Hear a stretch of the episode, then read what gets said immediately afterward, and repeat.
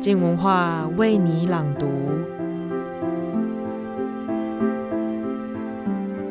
周日早安，你今天吃过早餐了吗？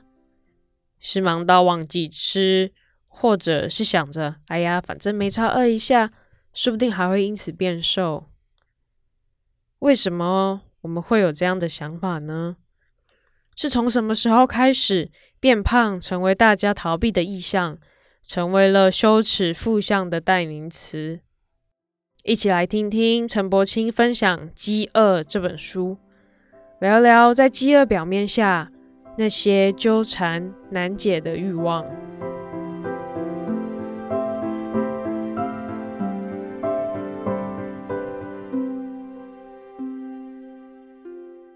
我是陈柏青。今天我要为大家朗读我的书评《我们与恶的距离》，读罗山盖伊。饥饿，你只看见我的身体，没看见我内心的痛。让我告诉你，一般人怎么判断 Tinder、Scout 还是 Grindr 这些交友软体上的各种数字？看到对方输入的年龄和体重，要在他提出的数字上再加三。才能够逼近本人真实数据，身高和长度则要向下修正减三，而身高减体重后得出的数字大于一一零才是理想对象的标准数字。不要跟我说肌肉比脂肪重，所以你提供的体重数字看起来比较大。Hello，我数学不好，但我视力很好的好吗？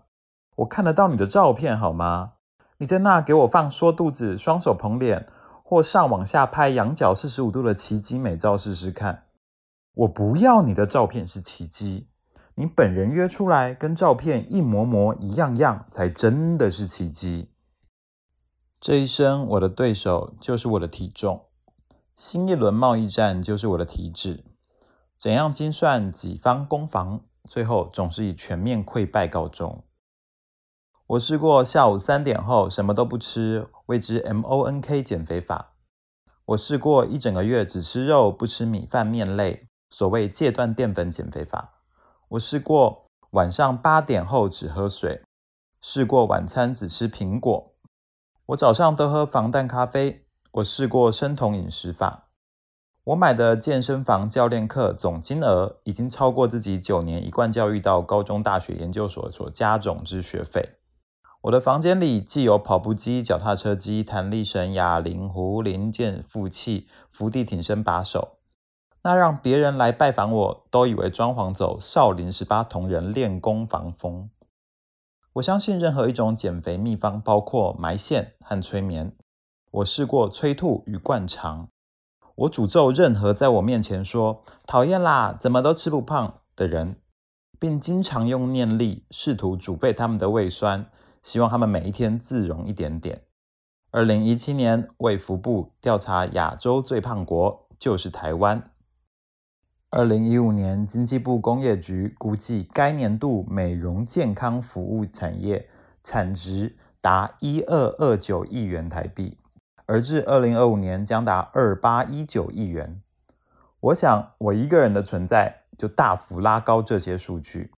我每次低头看到我的腰和弹出来的肚子，就会原谅台北市政府换给财团那么多容积移转率。毕竟我其实也占有世界这么多。我现在说出这些，几乎就是在告解：是的，神父，我有罪。如果我把我有罪改成我很胖，杂志、大众媒体和 IG 上每个路过的账号还是会告诉我：对，那你就是有罪。我以为。我会在告解室碰到另一位告解者，那可能就是看这篇文章的你。别说你没试过上面任何一种减肥法，别说你没有试过上面没有提到，但你能想到的任何一种减肥法。但我遇到的却是罗山盖伊，而后来我才发现，他所撰写的《饥饿》，你只看见我的身体，没看见我内心的痛，其实才是我背圣经。那是关于肥胖，那是关于饥饿，其实是关于我们种种内在不可告人，偏偏在身体上大白于世的人生。震撼弹，罗山盖伊前作，不良女性主义的告白，在二零一七年台湾极度畅销。但直到读了《饥饿》，我才明白，罗山盖伊本人最重的时候，体重达两百六十公斤。盖伊自己说，他去医院看病，任何的病都一样。例如有一次因为喉咙痛去看医生，医生会在病历表上标记咽喉炎之前，先添上一行“病态肥胖”的诊断。肥胖在他身上是可见的疾病，肥胖在实质上。造成他生命财产损失，让他睡觉时足踝骨折断裂，让他血红素过低，让他总因为卡不进椅子或是门框而磕磕碰碰，一身淤青。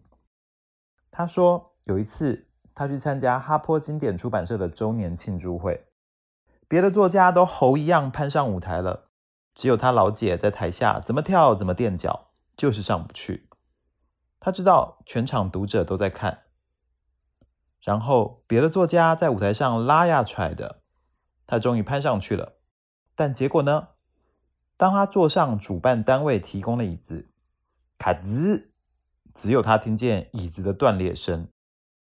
于是他说，那场座谈一整场，他都是屁股与大腿发功，以半蹲姿姿鼓尽洪荒之力，只为了完成作者与读者之间。纯粹心灵的交流。饥饿有的是身体第一线血泪告白，但他不是小飞象的怪胎马戏团，不是关于肥胖的奇观展览。饥饿跟你好好的聊肥胖这档子事，它是亲身见闻，它是自我的田野，是文化观察，是当代社会批判，是告白。他用这个视觉上无比明显的大身体，跟你谈人群里隐形的大象。我知道大家都说要爱你的身体，要接受这一切。那为什么胖子总是和世界格格不入呢？为什么胖子搭火车，你会希望他别坐在你旁边？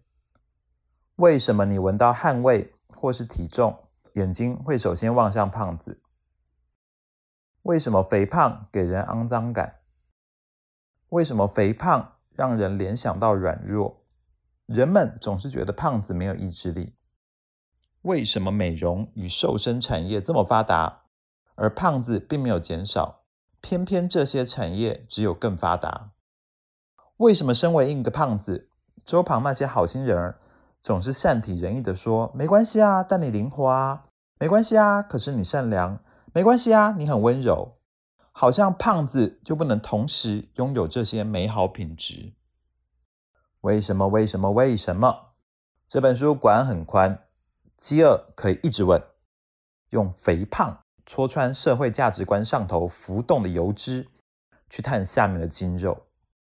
罗山盖伊谈肥胖，能广能博，覆盖率极广，什么都能谈，什么都能连接。他似乎用坦出的肚子。要去震荡这个时代，但这本书又很私密，他同时谈的是伤害，那事关他个人。我十二岁的时候，被喜欢的人带进森林里，我被一群男孩轮爆了。这段经历成为罗山盖伊人生地平线上游荡的幽灵，他挥之不去，他缠着你。不，也许这件事情发生后。罗山盖伊才是幽灵，身体已经死去了，身体消失了。这句话不时出现在全书中。身体再胖，灵魂的蕊心快速枯干。此后，人生的失控只会像火车一样撞来，但那都与我无关了，因为十二岁的时候我已经死了。我们该注意的是，书名是《饥饿》。书里头大谈特谈，却是肥胖。所以，饥饿的对面是什么？是肥胖吗？但人不一定为了饿而吃。事实是，饥饿的对面还是饥饿，它没有相反词，只有同义词。在罗山盖伊诠释下，饥饿与伤害经常重叠，它们有一种感觉上的复格关系。所以，饥饿的对面还是饥饿，伤害的对面始终是伤害。人被困在那里面，因为受到伤害，所以渴求弥补，想要填满，所以饿，所以吃，所以满足，但又不希望自己这么满这么胖，所以只好让自己挨饿。只是这一饿就更饿了，于是只好吃更多，想要更多。饿会饿出饿，像伤害会伤害出伤害。自怜总是让自己更可怜。这就是《饥饿》这本书之所以厚的原因。加入个人生命史的纵深，还有挖掘强暴，社会总是检讨受害者所造成的生命余震，而这不也正是不良女性主义的告白所涉及的议题吗？两本书便可以连着读，从这里理解肥胖，就会有与单纯批判减肥或社会如何面对肥胖完全不同的意义诞生。这本书讲的是复原。或是寻求修补，这可以是针对十二岁森林里那个女孩以及肥胖，但这个修补工程一开始就错了。他自述自己的成长经历，名作家成名前的上半生就是烂账，让你以为看的是玫瑰瞳铃眼。罗珊不说，罗珊假装正常人，结果人生全毁。他努力假装什么都没发生，一路上了耶鲁。某一天，跷跷板不能再平衡载重了，水坝破裂了。他逃离学校，放弃人生，暴饮暴食，去色情电话公司打工，一个州换过一个州流浪。他交烂男友，喜欢所谓戏剧化的感情。他希望男友惩罚他。他让我感觉越糟，那就让我感觉越好，因为终于有人愿意对我说出我早就该知道关于我自己的真相。而显示于体型上，他吃，他感觉内在被填满，他觉得得到弥补，同时这也带着一种破坏身体的快感。但身体剧烈改变和膨大，只有招惹更多异样的眼光，并让生活处处碰壁。这迫使罗珊要和自己的身体作战。肥胖不是一切的结果，反而成为一切的原因。就像伤害不是结果。而是之后众多折磨的原因，越不想怎样，越会怎样。生活只是往下，身体只是朝旁边长。如果要我举一个例子说明《饥饿》里头伤害与肥胖的副格，那无疑就是书中胖子去刺青这件事情。罗珊盖伊一本正经分析这件事情的吊诡之处：刺青会让人。被其他人注意，但胖子总想让自己隐身。那为何罗珊这么热衷于刺青呢？他自我剖析，刺青很痛，而且这个痛是一种长时间的连续。在这个痛里面，你必须允许自己承受这样的痛苦。你选择受苦，到了最后，你的身体将有所不同。或许你的身体会变得更属于你。我不知道您看出来了没？正因为减肥是痛苦的，我们经常避开，于是我们选择另外一种激烈的痛。在罗珊的案例里是刺青，在那长时间连续的痛苦中，你会觉得自己做出了牺牲，让身体变成你想要的样子，以此替代你在减肥中的逃避。这样说来，让自己肥胖与面对十二岁那场生命的大风暴的关系，可不正是如此？要我说，这本被建议归类在性别研究的书，却比台湾百分之九十的散文集好看多了，也比百分之七十的小说都让人震动。它动用的是文学修辞，讲的是真人真事，而肥胖在这里头不是譬喻或是象征。它真真切切是你人生的总和，是那首破坏球 Wikiball，只是这次你甩不开破坏球，因为人甩不开他自己。所有你试图振作努力的，只会加速破坏这一切。你要说这本书励志吗？我倒觉得上字，而且惨烈。把书摊开，把自己剖开，不是油，都是血。那么细微又那么坦白，不教条可谓灵动。如何同时达到这样的要求？罗珊的技术首先在于矛盾，这本书没有那种硬邦邦的论述，都是生命经验，而这些经验并不单一，反而奇异，甚至互为矛盾。它同时揭露多种状态，就是在这样的矛盾下，端端活灵活现在眼前弹动的，不只是白花花的脂肪，还有所谓形而上的肥胖，以及那本该难以体现的当代生活状态。例如，作为一个女性主义者，作为一名高知识分子，理智上你同意身体是自己的，这本该无关美丑，一切都是社会的枷锁。但感情上，你还是希望自己变瘦，你对自己有要求。例如，你想要让生活无拘无束，包括无拘无束的吃，但又觉得限制自己可以带来苗条，而很苗条就意味着你可以无拘无束的吃。例如，你被鼓励应该大方展示自己在这个世界上，但同时发现自己如果过胖了，便会占据太多的世界，这反而要你想缩小自我。例如，你拥有绝对的自由，你可以吃你想吃的任何东西，但很快你会发现，过度臃肿的身体变成一个囚牢，那表示你被你的自由关住了。又例如，你最大的希望就是关于，如果有一天自己能瘦下来，而你想象一切你没能完成的、没有获得的，都可以因为变瘦变苗条而获得实现的机会。可事实是，你永远瘦不下来。于是，在肥胖里的你，其实永远处于希望之中。这个最大的希望，同时象征最大的绝望。你瞧，诸如此，罗山多会。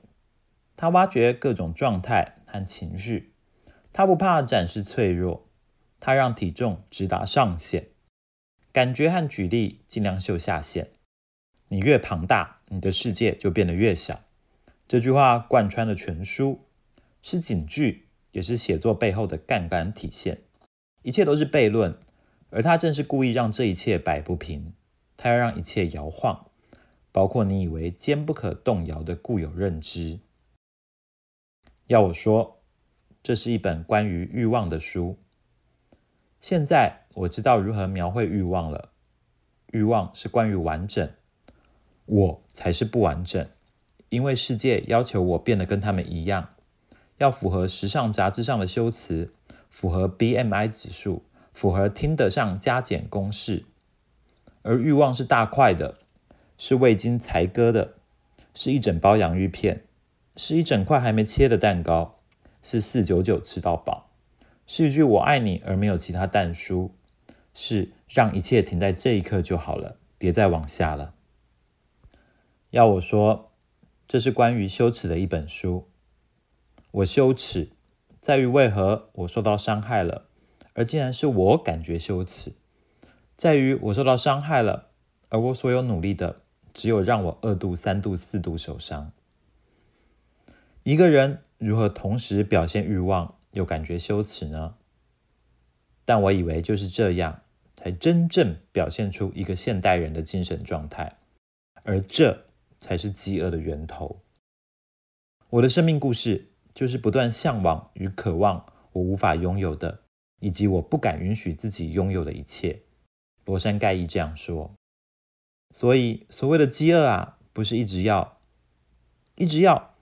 给了也就是了，饥饿所以磨人，是因为它让你想要，但又不全然满足你，它让你矛盾，让你心中有火在烧。很多人笔下写想吃，他只是写出馋；很多人写大吃，那是写放纵；很多人就只是一直吃，那是任性。可所谓的饥饿是想填满，但又有人拦，别人不拦你，你自己拦呢？还堵拦，是同时欲望又为欲望羞耻，是羞耻了，但经欲望更多羞耻。饥饿把这些都写了，写到人心坎里，还写进胃里。如果我在这里继续跟你哭腰，我很胖，那我他妈的不只是胖子，还是个矫情的胖子。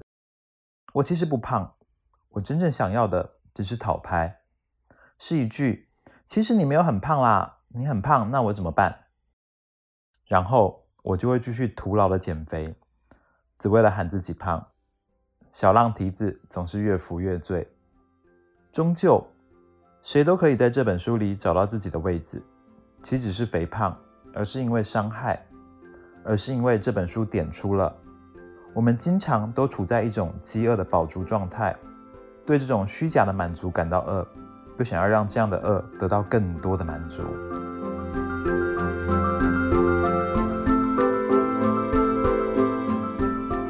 当谈论到饥饿，似乎不只有吃与不吃那么的单纯简单，就像是作者所说的，这背后它隐藏的其实是各种情绪、荒谬、丑陋，甚至是复杂到不行的庞大议题。